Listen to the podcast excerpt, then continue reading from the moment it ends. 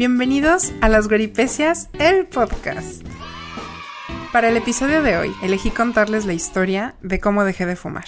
Yo sé que es un tema escabroso, y para poder contarles mi historia de éxito, pues voy a tener que empezar por contarles la parte fea, cosas feas de mí. Pero estoy dispuesta a hacerlo y estoy dispuesta a compartir esto con todo y mis defectos y mis locuras, porque sé que hay alguien que se va a beneficiar de esto. Va a haber una persona en la vida que va a terminar de escuchar esto y va a decir, híjole, si esta mujer con esos alcances de enfermedad lo logró y no lo sufrió, también hay esperanza para mí. Y de una vez les hago el resumen de todo el episodio antes de que lo oigan. Sí hay esperanza hasta para el peor de los fumadores. ¿Y saben qué es lo mejor? Que ni siquiera tienen que tener ganas de dejar de fumar. Y aquí les voy a contar por qué. Crecí en una familia de fumadores y cuando digo familia vamos a incluir vecinos, amigos, todo el mundo, todo mi círculo mientras yo crecía era un círculo de gente que fumaba. No estaba mal visto en la época, ya sonó que ya yo en viejita, pero es la realidad.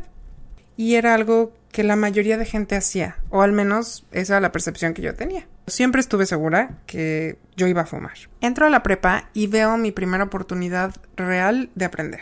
Localizo luego luego quién me va a enseñar, cómo le vamos a hacer, y le dedico un buen rato a dominar el arte de fumar. Como todo el mundo al principio, me daba asco el sabor, me moría ahí de tos media hora y básicamente hacía el ridículo un buen rato, hasta que por fin ya le agarré la onda y entonces sí, me dediqué a aprender todos los trucos habidos y por haber, que si las donitas, cascada para arriba, cascada para abajo, volteaba un cigarro para que pidieras un deseo, cualquier truquito de cigarro, yo me lo aprendí. Pero en esta necedad de querer aprender, me llevé varios cigarros desde el primer intento. Entonces, desde que yo empecé a fumar, no fumaba menos de media cajetilla al día. Prendí el cigarro con el otro cigarro, o sea, ni siquiera con encendedor. No se me había acabado un cigarro cuando ya estaba prendiendo el otro. Según yo, pues para aprender los trucos y para aprender bien. Cuando ya fuera yo una experta, entonces ya le bajaba yo de cigarro. Corte B, por supuesto, nunca bajé de ahí. O sea, lo menos que yo fumé en mi vida fue media cajetilla al día. Ese fue mi inicio. Así, bienvenida al vicio del cigarro. Ya para cuando dejé de fumar, 10 años después, fumaba yo dos cajetillas y media o tres al día. Ya si era una ocasión especial, estaba yo muy nerviosa, ansiosa, eh, feliz, enojada o lo que fuera, ya ni siquiera tengo idea de cuánto. Mi día empezaba con un cigarro. Apenas abría yo los ojos, no sabía dónde estaba, qué día era, nada, ya tenía yo un cigarro. Según yo, mi justificación era que con ese cigarro despertaba. Con el cigarro, uh, me ponía es tabaco, ¿eh? Aclaro, todo esto es siempre tabaco. Pero según yo, uy, me super despierta y me ayuda a motivarme. Venga. Después del desayuno, porque después de cada comida a fuerza me tenía que fumar algo. Y luego viene el que yo creo y lo voy a dejar a votación. Por favor, díganme qué está peor. Sí, este que les voy a decir. es que ni lo quiero decir. Saliendo de bañarme. Sí, sí, sí, sí, sí. Yo, sin vestirme, sin nada, en toalla, recién salida de bañarme, shampoo frutal del bosque, me echaba mi cigarro. Porque eso es exactamente lo que quieres hacer cuando te acabas de bañar y limpiar y purificar. Ah, no, pues la señora a echarse su cigarro, a echarse su aroma de tabaco al pelo recién lavado.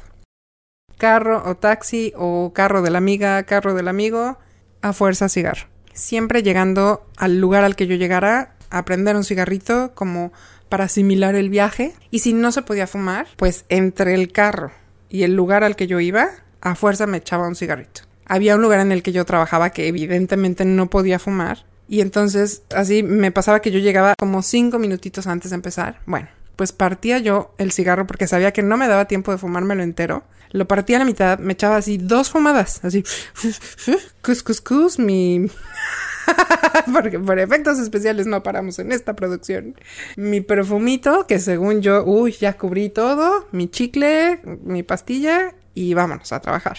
O sea, hasta echaba a perder mi cigarro. Ni, siquiera era algo de, ay, lo voy a disfrutar, me voy aquí a sentar a gusto, a ver, nada, nada. Era así, nada más, tengo que hacerlo, punto. saliendo de ese lugar otra vez a prender mi cigarro y una vez ya fumaba, entonces sí ya pensaba yo, ok, me voy en camión, en taxi, ¿qué sigue? Se iba eso todo el día, ¿no? Cigarro en el transporte, cigarro llegando y finalizábamos con, este es el segundo que está en la votación, que podría ser también el más horrible, antes de dormir. Ya lavados los dientes después de cenar, ya pijama, agotadísima, listísima para dormir, un cigarro. Este, por ejemplo, híjole, mi papá, ¿cómo me regañaba? O sea, como que para él era, y ahora lo entiendo, ¿no? Era súper fuerte. Y me decía, es que siento que un día te vas a quedar dormida. O sea, ya te lo fumas tan dormida que yo siento que un día se te va a caer y aquí va a ser una tragedia. Y yo, no, papá, como crees? Estoy súper consciente y tal. Pues varias veces me llegó a despertar y a decir, hey, te estás cabeceando y estás con el cigarro. Cuando yo escuchaba historias de éxito, porque obviamente fumaba yo tanto que la gente todo el día me decía, deja de fumar porque es malo y no sé qué, y mira que mi tío, y mira que mi mamá, y mira que no sé qué. Siempre venía también con, ay, es que mi papá dejó de fumar, es que yo dejé de fumar, es que no sé qué. Inmediatamente lo que yo pensaba era, me estás contando la historia de alguien que no fumaba tres cajetillas al día. O quizás me estás contando la historia de alguien que sí fumaba tres cajetillas al día, pero por alguna razón yo sentía que no eran tan adictos como yo. Lo de ellos era un vicio normal. Lo mío era dependencia física, mental, moral, espiritual. No importara la historia que me dijeran, es que tenía 30 años fumando y lo dejó. Fumaba 40 cajetillas al día y lo dejó. Es que hizo no sé qué. Yo siempre pensaba, yo estoy peor. Yo soy más fumadora. Yo tengo menos esperanzas. Yo soy un caso perdido.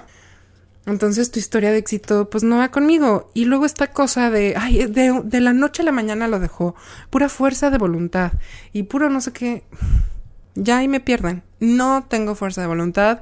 No conozco esas palabras. Lo más triste y lo más feo de todo es que siempre pensaba, no tengo ganas de dejar de fumar. No hoy, no mañana, no de viejita. Me compré esta idea de pues de algo nos vamos a morir todos. Lo mío tendrá que ver con el tabaco y asumo la responsabilidad. ¿Ustedes creen que yo sentía feo cuando veía los dibujos horribles de las cajetillas? Claro que no, o sea, los tapaba en mi mente y era de, pues sí, ajá, sí, yo sé que pasan estas cosas horribles. Y los dientes feos, pues sí, ya de por sí tengo los dientes feos, o sea, ya qué más. Nada de eso me movía hacia querer dejar de fumar. Cada vez se empezó a hacer peor visto me acuerdo mucho de una ocasión en la que fui a cierto parque de diversiones y estaba quitando de moda el fumar hasta en espacios abiertos. Y entonces se les ocurrió la idea de poner ahí como dos banquitas con unos ceniceros y con unas cadenas y un letrero así de aquí se puede fumar, área de fumadores. Y cuando estaba ahí sentada en mi banquita, y pasaron mis amigos por afuera, todo el mundo afuera de las cadenas y yo adentro, que me sentí en zoológico, así en pasen a ver a la fumadora. Y sí se empezó a volver aislante. Ya era yo la que se tenía que salir en medio de todas las reuniones, prácticamente toda la reunión, porque tenía que prender mi cigarro a fuerza, no importaba qué bien me la estuviera pasando, no importaba que fuera hiciera frío, calor, lloviendo. Yo ahí estaba bajo la lluvia con mi pedacito de cigarro. No importaba que estuviera yo en el décimo piso del edificio y tuviera yo que bajar media hora en escaleras empinadísimas y luego tuviera que dar la vuelta a cuatro cuadras y brincar de cojito y pasar por una... Lo que fuera yo lo iba a hacer por dar dos fumadas de cigarro. Se hace más difícil cada vez el poder fumar. Y en una de estas reuniones en las que me tengo que estar saliendo, se sale conmigo una amiga y me empieza a contar su historia de cómo dejó de fumar. Viene para mí este diálogo de, ajá, sí, sí, pero no fumabas tanto, no eras tan adicto, tú sí tenías ganas, tú sí tienes fuerza de voluntad y tal. me cuenta la historia de un libro y que ella me lo decía tal cual, es mágico. No conozco una persona que lo haya leído y no haya dejado de fumar. Pues no le creí mucho, pero me sonó muy interesante. Pues gracias por compartir. Pasa un poquito de tiempo y conozco a alguien más que me dice, leí este libro y dejé de fumar. Ahí sí dije, ok, ya, dos personas que me lo dicen, está padre. Siempre venía con este comentario de me cambió la vida dejar de fumar. Y es lo máximo y es lo mejor que he hecho en mi vida y deberías de hacer. Ah, pues sí, Un día se me aparece esta amiga con el libro y me dice, yo sé que no tienes ganas de dejar de fumar, no te voy a pedir que lo leas y que, ay, por favor, deja de hacerlo, porque eso es algo a lo que tú tienes que llegar solita, pero sé que sí te gusta mucho leer y sé que eres muy curiosa. Entonces, si un día te da curiosidad saber qué dice ese libro o me quieres comprobar que estoy equivocada y que no es cierto que se puede dejar de fumar con el libro, léelo. El libro este tiene eh, chiquititas páginas, o sea, no me acuerdo cuántas, pero lo lees en dos sentadas. O sea, es una cosa rapidísima. Y yo, ok, ahí tenía yo el libro. Cero ganas de abrirlo. Y un día entro a trabajar a una compañía de teatro en la que íbamos a hacer exclusivamente giras. Y eso significaba que nos íbamos a ver todos los días, más o menos como a las 5 de la mañana hasta once y media, 12 de la noche, todos los días. Desayunábamos, comíamos y cenábamos, nos transportábamos, dábamos funciones, así todo el día, todos para todos lados. Y un día me manda a llamar la cabeza de la compañía, una primera actriz a quien respeto muchísimo y a quien no voy a quemar su nombre, solamente diremos que habla así, flaca. Me manda a llamar, cosa que también es rarísima porque nunca, pues yo no convivía con ella como a solas. Y me dijo, a ver, flaca, yo sé que yo también fumo. Ah, ya le cambió la voz. me dijo, yo, yo sé que yo también fumo, sé que no soy nadie para darte este consejo, pero estoy impresionada con la manera en la que fumas. No hay día no hay ratito que tengas libre que no estés fumando. Te he visto en los camerinos, con vestuario, en el camión, en donde sea, traes un cigarro. Y eso no es mi problema. Mientras no le hagas nada al vestuario, mientras no quemes el camerino, a mí no me importa. El problema que tengo es que son las 5 de la mañana y tú ya llevas tres cigarros. No puedo con que antes de desayunar tú ya hayas fumado tanto. Perdóname, te lo digo con respeto. Pero me das Ay, esa pausa no la voy a editar. Imagínense que esta primera actriz que admiras, que quieres que, ay, por fin te, te, mandó llamar a su compañía para decirte que le das asco. Y obviamente el mensaje era muy claro, o sea, le daba asco por la fumadera, no yo persona. Pero creo que esa es la única vez en mi vida que he dicho, ay, sí mejor debería de no fumar. Pero de nuevo pensé, no quiero dejar de fumar, ni puedo. O sea, ni, es que creo que ese era el secreto, por lo que yo no quería empezar. Porque yo estaba convencida de que no iba a poder. Pasó el tiempo y de pronto me vuelvo a encontrar una tercera persona que me dice de este dichoso libro. Dejar de fumar es fácil si sabes cómo de Allen Carr. Me vuelve a decir esta historia maravillosa de cómo dejar de fumar le cambió la vida, bla, bla, bla. Y me acuerdo que tengo ahí el libro que me dio mi amiga. Y entonces agarré el libro de verdad por mera curiosidad. Porque me impresionaba que un libro fuera capaz de hacer que las personas dejaran de fumar. Honestamente pensaba yo que era porque no eran adictos de verdad, no al grado al que era yo. Porque no podía haber algo tan bueno que los ayudara tan rápido y tan sin problemas. Estaba yo muy escéptica. Pues total que lo empecé a leer. Para esto todo el mundo me había dicho que qué bárbaro, no lo sueltas, está buenísimo. Y lo empecé a leer y las primeras páginas se me hicieron así de, eh, con esto no va a dejar de fumar. Obvio, ya lo sabía, no sé para qué caí. Pero por alguna razón dije, bueno, a ver, una página más, ¿no? De, que de verdad no tenía yo otra cosa que hacer. Y pues una página más. Y conforme más avanzaba, más me iba picando y picando y picando y emocionando. Y llegué a un punto en el que era, urge dejar de fumar porque esto se ve padrísimo. Yo quiero esas cosas para mí. Yo quiero esa felicidad que me están diciendo y que puedo conseguir. Mientras estás leyendo el libro, te va diciendo, prende un cigarrito. Todavía no intentes dejarlo. Te voy a seguir explicando qué onda. Para el final, yo te prometo, vas a estar listo. Ahorita no, ahorita sigue fumando. Ya para mí era de no, por favor, ya no quiero. y te dice, ah, te apuesto que ya prendiste un cigarro. Sí, sí, por supuesto que sí. Terminé de leer el libro, convencida. Antes de haber movido un dedo, yo ya había dejado de fumar. En el momento en el que terminé de leer el libro, yo dejé de fumar. Bueno, pues, ¿qué dice el libro? No se los voy a decir. no vendo libros, no vendo cursos, no vendo nada. Les voy a decir el aprendizaje que yo saqué de ahí. Entendí que decir que uno fuma para sentirse bien, que uno fuma porque te da satisfacción, que uno fuma porque te tranquiliza los nervios, porque te calma, porque eh, te ayuda con el enojo, te ayuda con el estrés, te ayuda a dormir, te ayuda a ir al baño, te ayuda a no sé qué. Es lo mismo que si yo dijera, ay, es que cuando me quito piedritas del zapato, siento mucho alivio. Entonces, ponerme piedritas en el zapato me quita el estrés, me quita el enojo, me quita el hambre, me ayuda a ir al baño, eh, me hace mejor persona, me siento muy bien, me satisface. Por eso voy a ponerme piedritas en el zapato todos los días, a todas horas porque la satisfacción de quitármelas es maravillosa. Fumar es alimentar un monstruo que te hace todo el día estar ansioso, que te hace estar enojado, que te hace estar insatisfecho, que no te deja pensar, que no te deja estar tranquilo, porque solamente quiere tabaco, tabaco, tabaco, tabaco. Si tú no has fumado nunca en tu vida, que qué padre, y por alguna razón estás escuchando esto, quiero que pienses en qué se siente estar platicando con alguien, un amigo muy querido, y que te esté contando la historia de su vida. Y mi abuelita entonces, cuando yo tenía ocho años, me dijo estas grandes palabras, y tú no tener la capacidad de escucharlo bien, porque en el fondo de tu cabeza estás pensando, ay, sí, pero ya apúrale, ya quiero mi cigarrito. sí, tu abuelita, ajá, sí, pero, ay, ahorita que prenda el cigarro es todo el día, a todas horas tienes eso en tu cabeza y a lo mejor no estás consciente, que yo creo que eso nos pasa a la mayoría. No estás consciente que tienes ese pensamiento, pero estás intranquilo, estás, ay, quiero, quiero, quiero. Y entonces, por supuesto, sales, fumas, le das tabaco a ese monstruo y sientes satisfacción porque lo dejas tantito tranquilo. Y entonces ya es como, ah, sí, fumar, uy, cómo me tranquiliza, cómo me quita los nervios, qué bárbaro. Uy, si cuando estoy enojada y me echo mi cigarrito, uy, qué bien me cae. No, no. Igual te hubieras calmado sin el cigarro. De hecho, si no fumaras, no te habrías puesto así. Pero es esta sensación de satisfacción porque le diste tabaco a tu monstruo. En realidad, entre más alimentas a este monstruo, se hace más grande y más exigente y te perdona menos. Entonces, cuando tú empezaste a fumar o cuando fumabas muy poquito, eh, de pronto decías, ay, como que tengo ganas de un cigarrito. Podías quedar dos o tres días y no pasaba nada.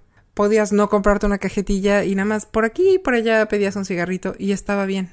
Pero si haces más grande ese monstruo y cada vez más grande y cada vez más grande, ya necesitas comprarte tú tu cajetilla. Que eso sí, ahí sí es bien feo estar fumando ajeno, ¿eh? ¿eh? Pero llega un momento donde ya te empieza a costar más trabajo y donde ya empiezas tú a valorar Uy, y si de verdad estará muy mal fumar aquí. Uy, y si aquí hago un truquillo para que nadie me cache. Bueno, ni para enfermarse a gusto. O sea, tenía yo bronquitis, laringitis. Ah, pues entonces fumaba yo mentolados light o de lechuga o de lo que fuera, porque hasta, según yo, hasta me abría las vías respiratorias. Era ese monstruo diciéndome no importa, o sea, ni siquiera tienes derecho a enfermarte bien y comerte tu sopita de pollo y tomarte tu medicina para curarte, porque yo a fuerza tengo que comer tabaco. Dame tabaco, aunque estés enferma, aunque tosas mucho y te estés ahí medio muriendo con el cigarro. Pero yo necesito más cigarro, más cigarro, más cigarro. Ya ni siquiera para estar contento, ya para dejarte en paz, para que tú estés medianamente concentrado en lo que estás haciendo. Lo que yo entendí en este libro es que tenía que dejar que mi monstruo se debilitara un poco, porque si yo seguía alimentándolo y alimentándolo y alimentándolo, pues lo hacía más grande y lo hacía más insoportable. Con cada minuto que tú dejas de alimentar ese monstruo, se hace un poquito más débil. La imagen de poder ver una barrita de vida como de videojuego, que vas con el jefe máximo y tiene su barrita y vas viendo cómo va bajando conforme le vas pegando. Así me lo imaginé. Este es mi monstruo que come tabaco, no me deja ser buena amiga, no me deja ser buena persona, no me deja disfrutar un paisaje, no me deja hacer nada. Todo el día lo tengo ahí. Voy a ver cómo se va haciendo chiquita esa barrita. Ahora sí que un minuto a la vez. Cada minuto que yo no fume, se hace más débil y más débil. Y obviamente entre más débil es el monstruo, pide menos y pide menos y pide menos. Y empiezas tú a tomar el control. Ya no es esa vocecita que está atrás ay, prende un cigarro, prende un cigarro. Bueno, híjole, ya no hay este, cigarros aquí. Busca en el cenicero a ver si hay una colilla. Fúmate eso. Y cuando menos te das cuenta, ya llevas dos horas sin fumar, tres horas sin fumar, un día, dos días, tres días, cuatro semanas, un mes, dos años, diez años. Ahora, este monstruo nunca se va a ir. Ese monstruo ya está ahí, ya existe. Con una fumada que tú prendas, lo vuelves a despertar. Vuelve a necesitar que le des de comer y en un principio va a necesitar poquito y si se lo das pues va a querer más y más y más y más. Razón por la cual yo en mi vida puedo volver a darle una fumada y razón por la cual mucha gente fracasa. Dejan de fumar por años, creen que ya la libraron y un día en una reunión dicen ay bueno, verdad una fumada nomás por no dejar. Despiertan a su monstruo, tiran a la basura cuantos años haya sido que estuvo dormido. Por eso no se recomienda fumar con cigarrillo electrónico, eh, los chicles de, nicotina, los parches de nicotina, los no sé qué, porque no vas dejando que el monstruo solito, de manera natural, vaya perdiendo su poder. Seguirle dando tabaco a este monstruo a pesar de que me está haciendo daño y me está haciendo peor persona y no me está dejando disfrutar, es como agradecerle a un novio tóxico, horrible, feo, que me traiga flores después de que me puso el cuerno, o que me traiga una bolsa de marca espectacular después de que tuvimos un pleito horrible y se puso a insultarme y, se puso a insultar a toda mi familia. Es lo mismo.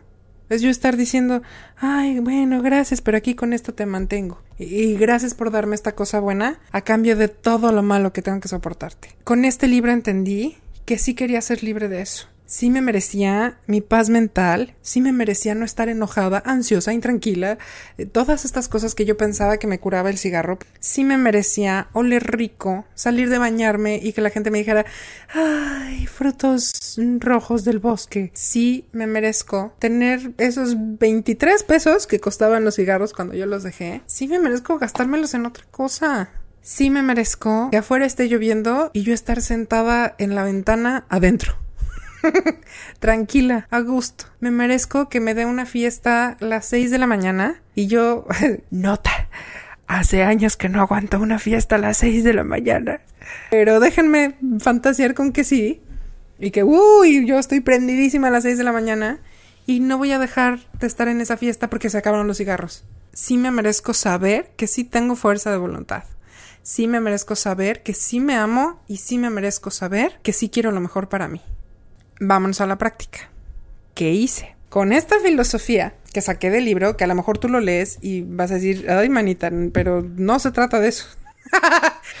Sería glorioso. Terminé de leerlo. Me fumé mi último cigarro, así con todo el conocimiento de que era el último. Le escribí una carta. Pausa para que se rían todo lo que quieran. Ríanse, por favor, todo. Le escribí una carta que era cigarro, amigo mío, me has acompañado en los peores momentos de mi vida, en algunos muy buenos. No imagino mi vida sin ti. O sea, por favor aquí, lo que sea ridículo que se imaginen que le puedas escribir un cigarro, yo se lo escribí. Puse una canción, hasta les voy a decir cuál. me voy a quemar, me voy a quemar bien. Del musical 9 to 5, la canción Get Out que como se podrán imaginar, es una canción de te me vas, pero de patitas porque eres tóxico, porque eres feo, porque no me haces bien. Claro que está hecha para una persona, no para un cigarro, pero no importa. Ustedes agárrense de lo que puedan. Y aquí viene la parte del éxito. Hice mi ritual, no sé, alrededor de las 5 de la tarde. Y dije, ok, pues ya en lo que hice mi ritual y tal, ya pasaron dos minutos, ya debilité ese monstruo. Y así, mentalmente yo me empecé a convencer. Me metí a bañar. Estaba yo en la tina, probablemente el baño más frío de todo el universo. Pero yo dije, de aquí no me sacan. Y me aguanté un buen rato. Para que entonces ya saliera yo, ay, una hora de ya debilité al monstruo. Y dije, lo único que tienes que hacer es aguantarte hasta la hora de dormir. Cené, nada más aguántate este güera. No te fumes este y ya la libraste. Ya hasta que llegué, no sé, a cinco horas sin fumar y dije yo, ya, si aguanté cinco horas, yo aguanto lo que sea. Porque además a mí nunca me funcionó, bueno, me fumo uno a la semana y no. O sea, para mí era o las tres cajetillas o nada. Entonces, cinco horas sin fumar, ya la libré. Me fui a dormir. Desperté pensando, ya la hice. Ya fueron, ya tengo más de 15 horas sin fumar. 15 horas el monstruo ya está, pero súper, súper jetón. Me iba a ir de viaje al día siguiente y me iba a ir en camión alrededor de 5 horas. Entonces me dije a mí misma, a mí misma, solamente tienes que aguantar de aquí a la terminal, que de todas maneras a la persona que te va a llevar a la terminal le choca que fumen en su carro, así es que ya la hiciste. Me subí a ese camión donde obviamente no iba a poder fumar. En la terminal obviamente no se podía fumar. Y ya para cuando llegué a mi destino, ya llevaba yo muchísimas horas sin fumar. Llegué y como siempre me ofrecieron, ay, mi hija, no sé qué, bienvenida, ay, tu cigarrito, te esperamos. No, ya dejé de fumar. Y todo el mundo me vio en shock. Así, que... Sí, ya dejé de fumar. ¿Cómo? ¿Qué? ¿Qué pasó? No sé qué. No me pregunten nada, ya dejé de fumar. Ok. Obviamente nadie me creyó. No les guardo rencor. Yo tampoco me hubiera creído. Y aquí estoy, 10 años después, diciéndoles que no lo sufrí. La única cosa en la vida que me pasó, pero que lo hice a propósito, fue esta obsesión con el tiempo de llevo una hora sin fumar, llevo 12 días sin fumar, llevo 524.23 segundos sin pensar en el cigarro. Así, en obsesión, sí. Luego me puse a buscar qué pasa cuando dejas de fumar. Ay, pues en tanto tiempo el pulmón se recupera, en tanto tiempo dejas de eh, oler, en tanto tiempo tal. Poquito a poquito empecé a descubrir, bueno, de entrada, que había sensaciones que yo tenía en mi cuerpo que eran provocadas por el cigarro. Y después de tantos años de fumar, yo ya no sabía. Entonces un día me desperté y fue de, ay, ¿por qué no siento, por qué no siento cosas en la garganta? cosas que no sabía yo que sentía por el cigarro. Ya eran tan parte de mí que yo pensaba que todos nos despertábamos así. Y, ay, esta cosa que sentía yo cuando hacía ejercicio, o cuando caminaba o cuando tal. Ay, ya no la siento. Este olor a suavitel en mi ropa. Ay, pues si mi suavitel sí funcionaba. Siempre pensé que yo compraba el suavitel chafa. Ay, tengo más dinero. Ay, soy libre. Ay, estoy en una plática sin sufrir. No creo que sea indispensable leer este libro para dejar de fumar si algo quiero dejar con este episodio, es el mensaje de que si no ha pasado para ti hasta este momento, si no ha llegado la inspiración para dejar de fumar, si no ha llegado el método correcto, el problema no eres tú. El problema no es el libro que compraste, el problema no es el curso que no, que, uy, eres tan malo tú que ni el curso ni el libro que esta mujer ya lleva una hora hablando que es mágico, ni eso me funcionó, entonces ya no tengo remedio. No. Justo el punto de este episodio es no importa que creas que no hay esperanza, no importa que creas que tú eres tan fumador y tan adicto y tan dependiente que nada en la vida te puede ayudar, no es cierto. Sí hay algo afuera que te va a ayudar. Y hay una vida sin cigarro que te mereces. Ya estuvo bueno, ya disfrutaste el cigarro, ya fuiste muy feliz y tienes mil anécdotas con cigarro y qué diversión. También hay una vida sin cigarro que ahí está para ti, que te mereces y que está padrísima. ¿Qué pasa si lees el libro y no te funciona?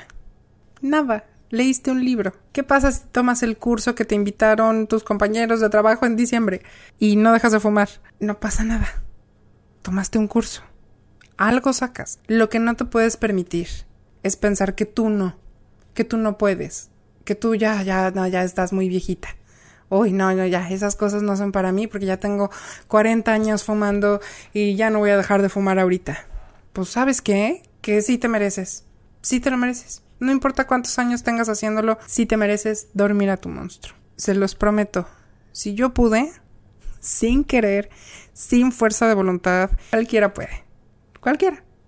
Ya para terminar, quiero agradecerles sus hermosas respuestas al episodio anterior. Me quedé muy conmovida con las historias que me compartieron, de los momentos en los que se aventaron, en los que dijeron Ingesu, y quiero que sepan que eso fue muy especial para mí poder hacer esa conexión con ustedes. Se los agradezco mucho y por último pedirles que si ustedes tienen otro método con el que dejaron de fumar, otra filosofía, un lo que sea que les haya ayudado, por favor compártanlo. Que otro güero escucha, abra este capítulo y diga, mira, ya tengo esta otra opción para, para probar.